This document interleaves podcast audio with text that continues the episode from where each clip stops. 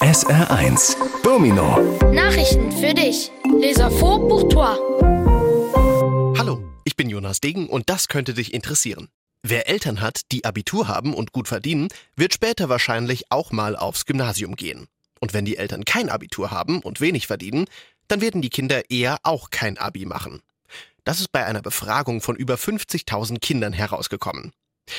Weil das ungerecht ist, will die deutsche Bildungsministerin Bettina Stark-Watzinger mehr Geld für Förderung ausgeben, zum Beispiel damit benachteiligte Kinder schon früh kostenlos Nachhilfe bekommen können.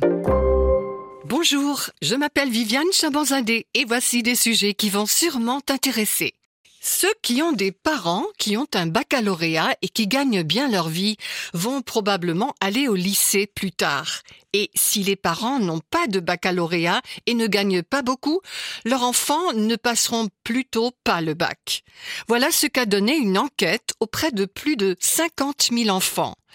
Comme cela est injuste, la ministre allemande de l'Éducation, Bettina Stark-Watzinger, veut dépenser plus d'argent pour le soutien. Par exemple, pour que des enfants puissent bénéficier déjà tôt de cours de rattrapage gratuits. Ein Dinosaurier-Fan mit viel Geld hat ein T-Rex-Skelett ersteigert, und zwar bei einer Auktion in Zürich in der Schweiz. Der unbekannte Meistbietende hat 5,6 Millionen Euro dafür bezahlt und ihm auch einen Namen gegeben. Trinity. Das heißt übersetzt Dreieinigkeit. Das T-Rex-Skelett wurde nämlich aus den Knochen von drei verschiedenen Dinos zusammengebaut. Viele Wissenschaftler finden es nicht gut, dass immer mehr Dinoskelette an Privatleute verkauft werden. Die Millionen Jahre alten Knochen sind damit für die Forschung verloren. Un fan de dinosaures avec beaucoup d'argent a acheté aux enchères un squelette de T-Rex. C'était une vente aux enchères à Zurich, en Suisse. Celui qui a proposé le plus est un inconnu qui a payé 5,6 millions d'euros pour le squelette et lui a aussi donné un nom.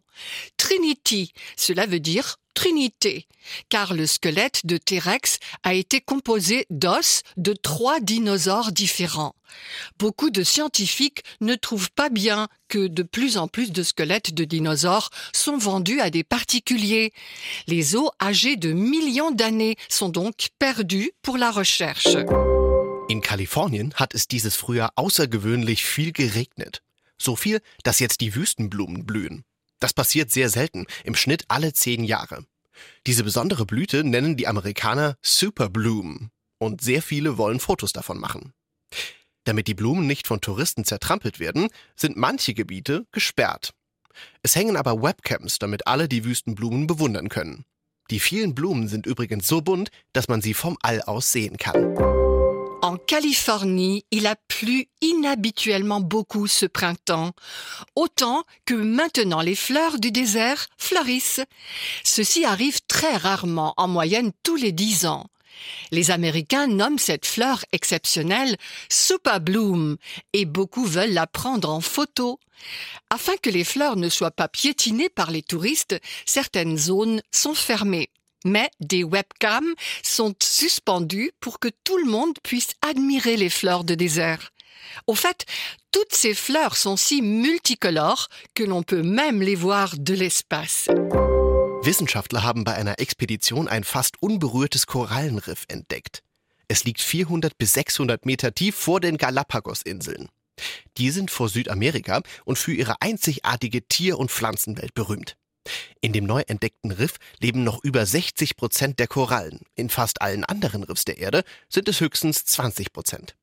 Die Wissenschaftler sind begeistert, auch weil sie jetzt besser den Klimawandel erforschen können. Außerdem leben in dem unberührten Riff seltene Tiere wie rosa Tintenfische, Seefledermäuse und Langusten. Lors d'une expédition, des chercheurs ont découvert un récif corallien presque intact.